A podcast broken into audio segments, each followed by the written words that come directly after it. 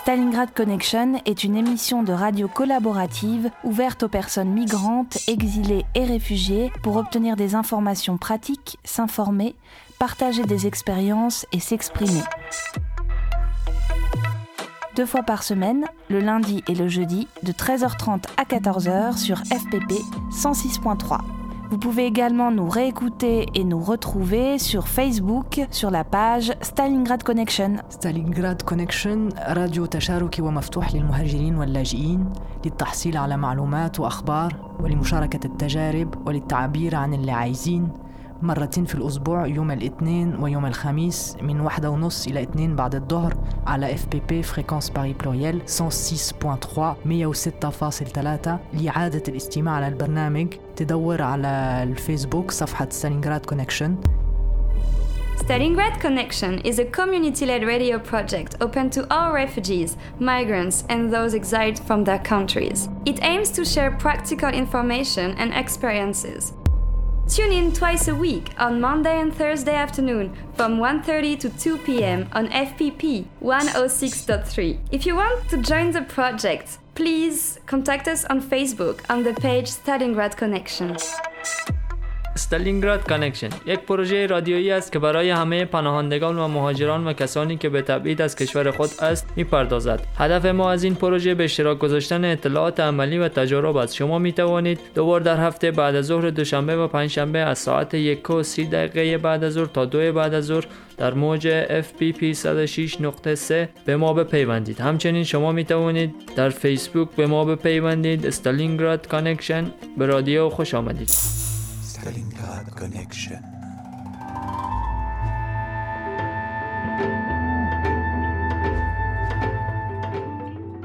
Euh, bienvenue à tous euh, sur euh, Stalingrad Connection.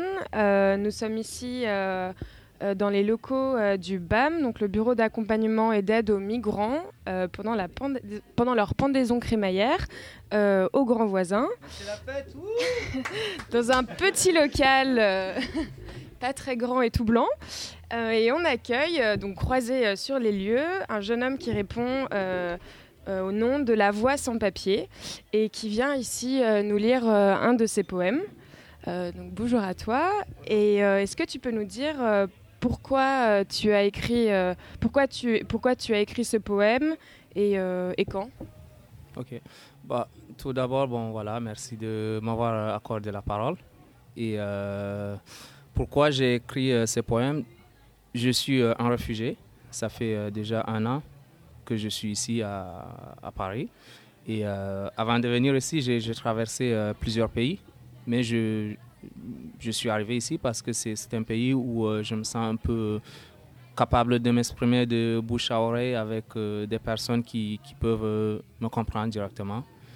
Et je me suis rendu compte que euh, c'était un peu beaucoup différent parce qu'au niveau de l'accueil, il y a vraiment une différence entre l'accueil que j'ai vu ici et que j'ai euh, vu là-bas ailleurs dans, d'autres pays européens dont je, suis passé. Et du coup, j'ai, euh, j'ai été choqué j'ai été choqué par le gouvernement français qui, nous méprisait, qui, se moquait de nous, qui ne prenait pas en charge personne. Et du coup, tout ce que j'avais à faire, c'est, c'était de prendre un bout de papier et de, d'essayer de faire passer le message en écrivant des poèmes. Et euh, c'est ainsi que ça a commencé. Et euh, ces poèmes, je les écrit, euh, ça fait déjà euh, quatre jours. Et euh, j'en ai écrit pas mal. Est-ce que tu euh, écris euh, depuis un moment depuis un moment, oui, je suis en train d'écrire un roman qui s'appelle euh, Le péril euh, dans le bleu, qui n'est pas encore fini, et un recueil de poèmes qui s'appelle euh, Au cœur de l'asile. C'est un peu les raisons de l'exode, les raisons qui nous poussent à venir ici. Et euh, dans ce livre dans le recueil de poèmes que je suis en train de faire, j'explique un peu la différence entre les réfugiés. Parce que quand on vient ici, la plupart des personnes nous considèrent comme des réfugiés euh, économiques. Et euh, et d'autres, ils, ils viennent vers nous pour nous aider. Par exemple, quand j'étais à Stalingrad, à Jaurès, sans l'aide de, de- de- des soutiens des personnes de bonne volonté qui sont venues nous aider, sans eux, on ne pourrait jamais tenir même pas deux jours dans la rue. Alors que le gouvernement, il, il était là, il, il nous voyait, mais il, s'en foutait, quoi. Et toi, du coup, tes raisons euh, pour, euh, pour être venu en France, elles sont économiques ou ce sont d'autres raisons? Moi, pour moi, c'est la France, c'est euh, c'est comme un, un endroit parfait pour moi. Parce que je- tout d'abord, je ne suis pas francophone. Oui, je, suis francophone, mais je ne suis pas né dans un pays francophone. Je suis né au Soudan, au Darfour. Très jeune, à l'âge de 5 ans, mes, parents m'ont arraché du Darfour euh, parce qu'ils ont fui le génocide qui se passe là-bas. Ils m'ont amené au Tchad. Et euh, c'est grâce à ce pays que j'ai été à l'école jusqu'en classe de 3e. Et euh, du coup, quand j'ai obtenu mon brevet, mon BPC, ils ont été chassés. Toujours les mêmes problèmes. Ils ne sont pas chez eux. Il y a une secte Boko Haram qui a attaqué la localité où on était. Et du coup, le gouvernement a décidé que toute personne qui n'a pas une nationalité tchadienne ne pouvait pas rester sur le territoire. Et euh, mon père, il est parti rester 5 ans en Libye. On a vécu euh, des moments très difficiles. Et euh, on est allé le rejoindre en Libye, où j'ai passé 9 ans sans parler en français. Et euh, j'ai amélioré mon niveau euh, juste en lisant des livres et en regardant la télé, les films. Je n'avais pas vécu en France, mais je connais tous les présidents français, les, ministres, les chanteurs et euh, tout ce qui se passe en France. Et pour moi, c'était un endroit parfait parce qu'il y avait la paix. Depuis que je suis là, ça fait presque un an, mais je n'ai pas entendu un coup de feu, je n'ai pas vu de bombes exploser, je n'ai pas vu de cadavres. Alors que toute ma vie, j'ai passé ma vie à enterrer euh, mes amis, euh, mes parents, et euh, je connais la guerre très jeune, à l'âge de 5 ans. Et euh, malgré tout, il y a un rejet, quoi. Ils nous rejettent comme si, on était des voyous, alors que nous aussi, on a essayé de, construire notre vie ailleurs. J'ai j'ai vécu en Libye 9 ans.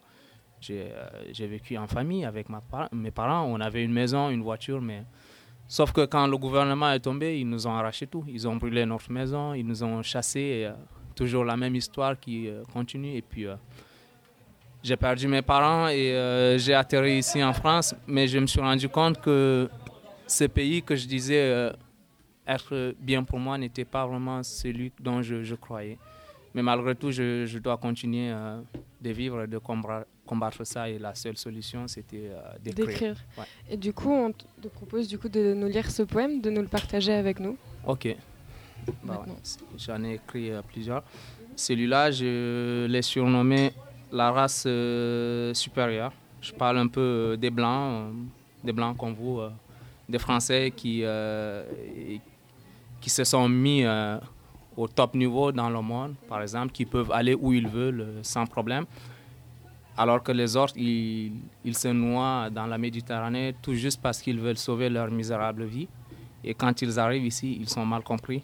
Souvent, ils sont renvoyés, euh, expulsés dans leur pays d'origine, où ils sont souvent abattus par le gouvernement, soi-disant que tu es allé humilier le pays ou tu es allé te présenter comme un réfugié. Voilà, et euh, ça m'a choqué. On t'écoute. Alors, voilà le poème. Ils se font des armes pour leur défense, des armes à feu aux bombes explosives, du nucléaire aux armes bactériennes. Ils détruisent le monde mais se disent contre la guerre. Ils polluent la planète entière et se nomment donneurs de leçons sur le changement climatique. Ils larguent leurs missiles en pleine mer. Ils privent tout un continent, à s'émanciper. Ils sont curieux et aussi cupides. Ils continuent de jouer quand même toujours aux humanitaires.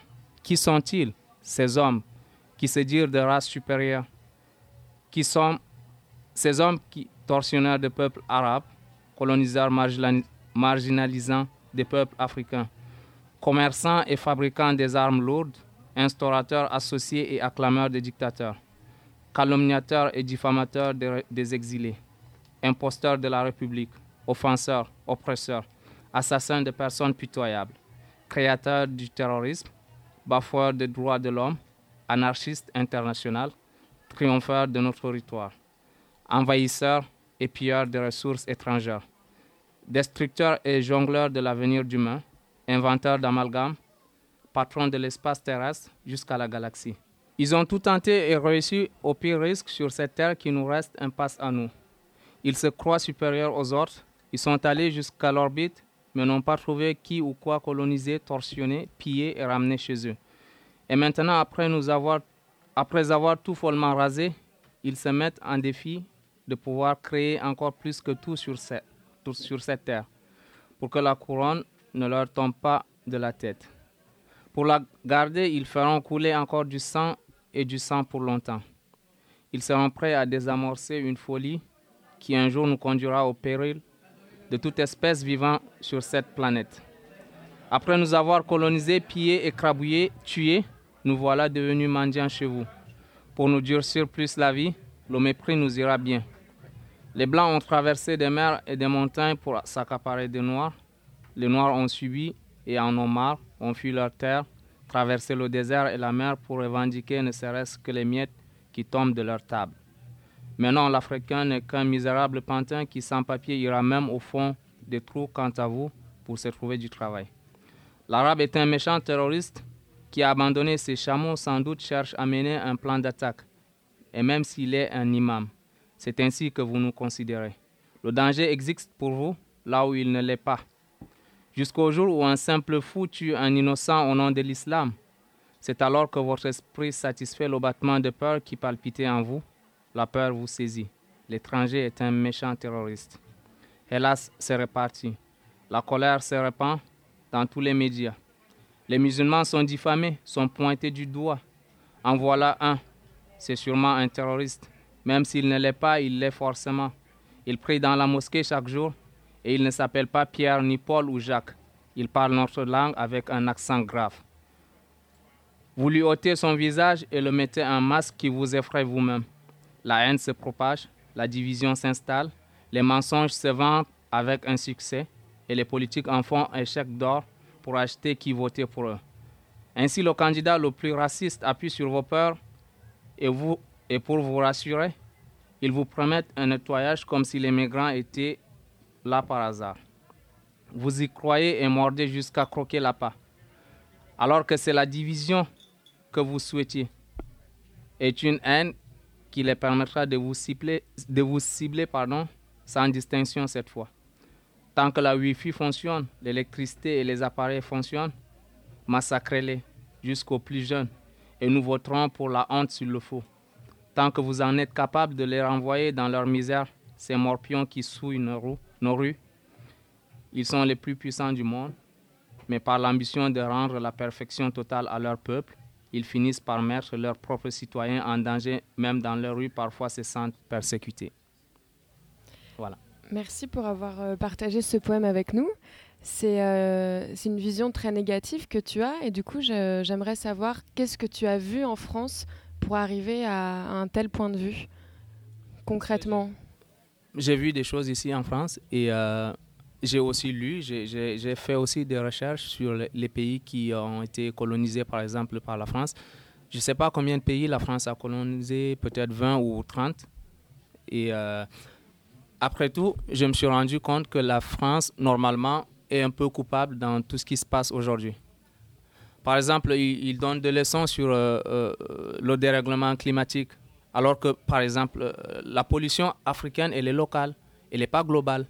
Un cultivateur, par exemple, en, Afrique, qui, survit grâce à son champ, ou un, un éleveur, s'il y a un dérèglement climatique, s'il est inondé ou s'il n'y a pas de pâturage, il reçoit la pollution en plein visage. Alors que euh, ces personnes qui polluent un peu la planète, c'est des gens qui sont riches, qui sont à l'aise. Et même s'il y a un migrant qui est économique, je pense qu'il a raison. Parce que la pollution, ça vient d'ailleurs, ça vient pas de chez lui. Il peut polluer, mais ça reste local, ça ne peut pas toucher la planète. Et, euh, et, toi, quand tu es arrivé en France, tu nous as dit tout à l'heure que tu avais été choqué par euh, l'accueil qu'on t'a réservé. Qu'est-ce qui s'est passé à ton arrivée alors? Alors, quand je suis arrivé, la, la, première des choses, c'était que j'ai passé euh, une nuit dans, sur un carton. C'est ma première fois depuis que je suis euh, né. Euh, bien sûr que j'ai connu la guerre depuis que j'ai 5 ans. J'ai grandi dans l'exil, c'est un héritage pour moi. J'ai grandi au Tchad, Soudan, Libye, où il y a beaucoup de tueries, il y a tant de choses. j'ai connu tout visage de cruauté mais je n'ai jamais passé une nuit sur un carton. Alors que je suis euh, ici en France, à Paris, c'est une capitale qui est connue dans le monde entier. Paris, euh, on croise des Japonais, des Chinois, des Africains, des Arabes. Mais quant aux réfugiés, ils sont rejetés, ils sont considérés comme, euh, comme des morpions, par exemple. la dernière fois que j'écoutais, par exemple, le discours de, Marine Le Pen, elle parlait d'immigration et de bouc émissaire sans cesse. Mais je me suis dit, c'est quoi un bouc émissaire? Et quand j'ai fouillé sur un dictionnaire, je me suis rendu compte que ouais, ça, me concerne. Vraiment, je suis un bouc émissaire, je suis quelqu'un qui a fui euh, la guerre depuis tout petit et que euh, je n'ai pas mon visage, je n'ai pas une identité qui montre qui je suis, je, ne représente même pas mon nom. Si je vous dis, je m'appelle tel, euh, vous, pouvez me demander, euh, prouvez-le, je n'ai aucun, aucun papier pour vous prouver. Alors je suis considéré comme un voyou, comme un, voleur, un terroriste euh, ou n'importe quoi, alors que je ne le suis pas. Je pense qu'actuellement, la Libye, c'est le pays le plus mauvais sur Terre où l'esclavage a encore réapparu, que l'être humain, il est en train de continuer à, à vendre un être humain, et lorsqu'il est content de l'acheter parce qu'il travaille gratuit, et euh, c'est là où les Européens, ils ont peur d'aller. C'est vrai qu'ils sont peur, ils ont vraiment peur. Un blanc, il peut pas mettre, euh, par exemple, lui, il est blanc dès qu'il débarque en Libye. La première des choses, il est d'abord mal vu, et deuxièmement, il est capturé. Ils vont le torturer. Pourquoi tu es ici Tu es venu mener des enquêtes ou qu'est-ce que tu fais? Soit ils vont le décapiter ou le brûler devant des caméras juste pour insulter les Occidentaux. Sauf s'il est tombé dans la main de personnes qui, qui, qui sont opposants, qui sont soutenus par le gouvernement français, qui ont aidé à faire tomber euh, le président Gaddafi. Là, peut-être, bon, ils ne vont pas le faire du mal. Mais la Libye est divisée à tout jamais. Je pense qu'encore 50 ans, il n'y aura pas de président. Je sais bien de, de quoi je parle. J'ai vécu là-bas, j'ai grandi là-bas. Je pense que c'est un pays où euh, un être humain, qu'il soit blanc ou noir ou jaune, avant de, bouger, il doit savoir où il met les pieds. Quand j'étais là-bas, j'étais au sud parce qu'il n'y avait que des noirs, il y avait une résistance, il y avait une armée qui combattait au nom des noirs euh, qui, qui veulent la paix et la liberté. Et je sais que si je vais à Benghazi, il y a des arabes qui se révoltent contre les noirs et euh, je ne peux pas aller là-bas. Si je vais à Tripoli, je peux être capturé, vendu ou décapité juste comme un animal. Donc, si tu es un blanc, tu dois savoir aussi prendre ton côté. Et je pense pas que ça existe des endroits comme ça sur Terre. Je pense pas. Et ils le savent ici en France aussi, mais ils peuvent rien faire. Je sais pas pourquoi. Ils savent que la Libye est divisée et, euh, et que pour changer la situation, il faut réinstaurer le gouvernement et que tout le monde n'est pas d'accord et que tout le monde est armé, ils peuvent rien changer. Et donc, moi, par exemple, j'ai passé euh, de 16 ans jusqu'à 24 ans, j'ai passé ça en Libye. C'était comme mon pays, je travaillais, tout s'est passé bien. Mais après, euh, à un moment, bon, c'est devenu euh, que tu, tu sors, tu dois savoir où tu vas. J'ai passé euh, des 5 ans jusqu'à 25 ans à me demander qui je suis. Si vous me demandez tu viens d'où, bah, je vais d'abord réfléchir. Si je dis je suis soudanais, je n'ai même pas mon acte de naissance parce que la maison s'est brûlée, l'acte de naissance est reparti en fumée.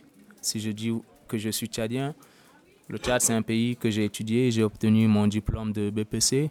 Alors le gouvernement ne peut pas me reconnaître parce que je peux être sûrement une secte Boko Haram, si vous connaissez, qui a attaqué. La région où j'ai grandi, c'était au cœur du lac Tchad, entre le Cameroun, le Tchad et le Nigeria. Et après ça, ils ont décidé que toute personne qui n'est pas tchadien doit quitter le territoire. Alors, je ne peux pas dire que je suis euh, tchadien. La Libye, j'ai passé 9 ans, je parle parfaitement arabe depuis tout petit. Mais je ne peux même pas accepter de dire que je suis libyen. Jamais. C'était un beau pays dans l'OTAN, j'ai aimé avant les années 2011, c'est un pays que je respecte. J'aime beaucoup. Et à un moment, c'est devenu qu'on joue au football, ils nous tirent dessus, ils tuent trois personnes, quatre personnes. C'est devenu l'enfer. Je me suis réveillé le matin, j'allais à la boulangerie pour prendre du pain pour déjeuner. La police s'arrête et me demande de monter.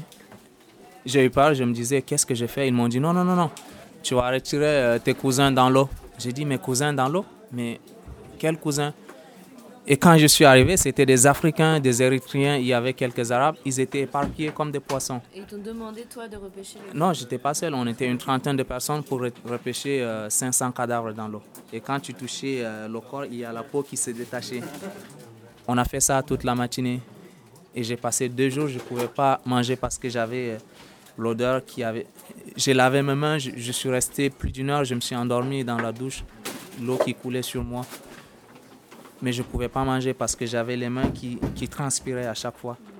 Je suis resté deux jours comme un fou. 500 personnes dans l'eau, je n'ai jamais vu ça. J'ai retiré, je ne sais pas, une quarantaine de, de cadavres. Et ils nous demandaient de fouiller leurs poches pour voir s'ils avaient une identité. C'est, c'est quand même choquant. On a fait ça. Et euh, ces jours, j'ai, beaucoup pleuré pour des personnes que je ne connaissais pas. On les a retirés de l'eau. C'était un naufrage que je ne pourrais jamais oublier. Et après tout, les Libyens ne vont pas oser parler de ça à la télé parce qu'ils savent. Et les Occidentaux, eux aussi, bon, ils s'en foutent parce que sûrement ils savent que c'est eux qui vendent des armes aux Libyens et c'est eux qui déchirent le pays. Et puis les personnes les plus vulnérables, c'est des personnes comme moi qui ne peuvent rien faire que parler. Et alors toi, comment tu, tu vois ton avenir? Euh, Est-ce que tu, tu te vois rester en France et qu'est-ce que tu aimerais faire? Mon avenir, ça reste flou. Malgré que je- j'écris, euh, je, je- je- je ne parle pas parfaitement français, mais je me débrouille, je me fais aider, je, fais des recherches. J'essaie de dénoncer, euh, d'écrire des romans, écrire des, des- des poèmes. Et il y a beaucoup de gens qui viennent me, me- me féliciter. Mais je pense que la France est un pays que j'aime, mais que je n'aurais pas dû aimer. Parce que j'aime beaucoup la France. C'est grâce à la France, par exemple, que je, peux écrire. Je suis né dans un pays arabe, mais j'écris en français. Je n'écris pas en arabe. Je peux lire un peu avec beaucoup euh, de difficultés en arabe. Et euh, c'est grâce au français que j'écris. euh, je vois des films en français, je lis des romans, j'achète des romans ou quoi que ce soit. J'aimerais que ça soit en français. Mais sauf que je suis déçu. C'est comme par exemple aimer quelqu'un qui vous aime pas. Je, je- je considère ça comme ça. J'aime la France, mais la France ne m'aime pas. Un amour à sens unique. Et tu devrais continuer donc à écrire euh, des textes pour euh, faire entendre ta voix et toutes celles des autres qui sont euh, dans une situation similaire à la tienne. C'est un truc qui te tient à cœur. je, je continuerai toujours à écrire et à, à dénoncer ce qui se passe ici, même si c'est, c'est, je sais que c'est difficile, c'est risqué pour moi. Je, suis un moins que rien, je suis rien du tout. Je suis quelqu'un qu'on peut écraser à, tout moment. Je suis le plus vulnérable, mais j'ai quand même un cœur qui bat et euh, je sais, ça me fait mal de voir certaines choses alors que je ne peux pas réagir. Et euh, j'écrirai tant qu'il y aura des mots à dire et euh, je, m'en fous que je sois condamné ou je sois rejeté n'importe où, j'irai bon, sur cette terre, même si s'il y aura de la misère ou quoi que ce soit, je sais que j'ai vécu des choses plus pires qu'ici. J'ai euh, vu des naufrages qui ont fait euh, des milliers de morts et puis euh, je suis là, bon, ça va. C'est pas un bout de papier qui va m'empêcher de vivre, même si ça va me rendre la vie difficile. Bon, je dois quand même combattre. On va bientôt conclure. Est-ce que tu veux rajouter quelque chose? S'il y a un problème à régler, je pense que c'est à l'extérieur et tant que le problème n'est pas résolu dans des pays qui subissent la guerre, il y aura toujours les, les- réfugiés. Par exemple, la France fabrique des armes à feu qui ils les vendent aux, Africains. Moi, j'ai déjà vu, par exemple, en 2008, un coup d'État au Tchad.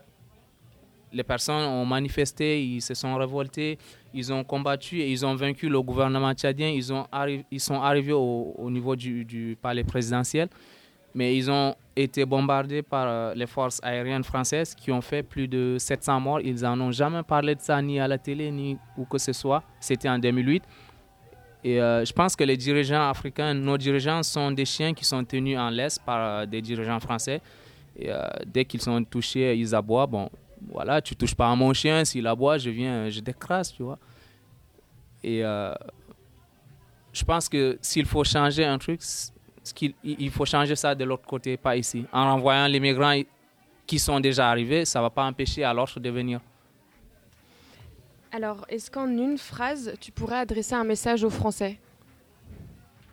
Un message que je dois Un message adresser, euh, général pour aux les Français. Français euh, qui t'entendent en ce moment que tu Bah, voudrais faire passer? Ouais, c'est d'essayer de comprendre ce que c'est qu'un sans-papier, c'est d'essayer de, se mettre à la peau d'une personne euh, qui, par exemple, euh, qui a vécu la guerre, de s'imaginer que la France est un pays qui a été attaqué euh, par la Russie ou les États-Unis d'Amérique et que vous perdez votre identité et toute votre famille et que vous vous réfugiez dans un pays proche, comme par exemple en Allemagne, qui vous traite de, de, de je sais pas, sans-papier, comme si vous étiez un danger et qui vous mettent un masque alors que vous êtes une personne qui, qui, qui ont fui la guerre pour se trouver un endroit où il y a la paix.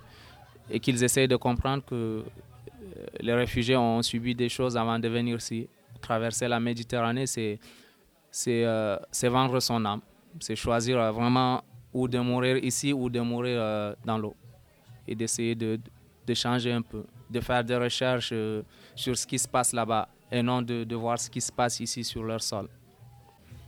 Euh, merci beaucoup à toi euh, d'être venu euh, nous parler, nous donner ce témoignage et nous partager tes poèmes.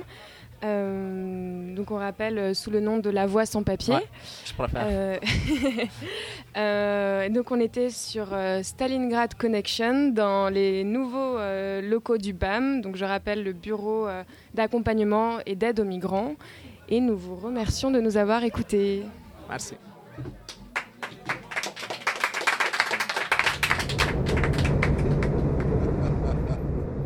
Stalingrad Connection.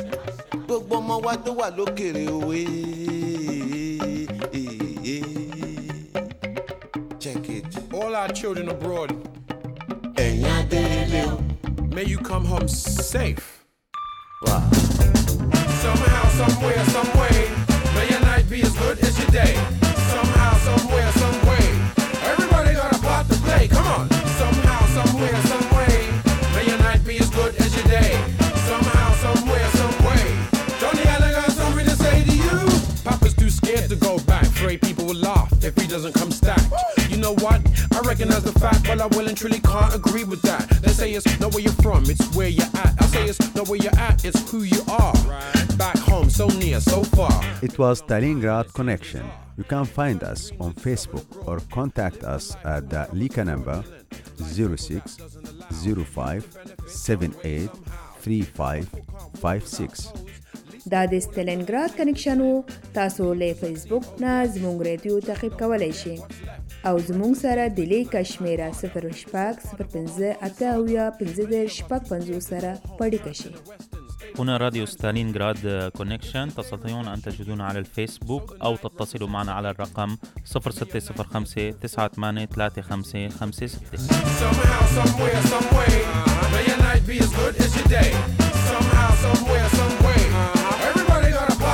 Come.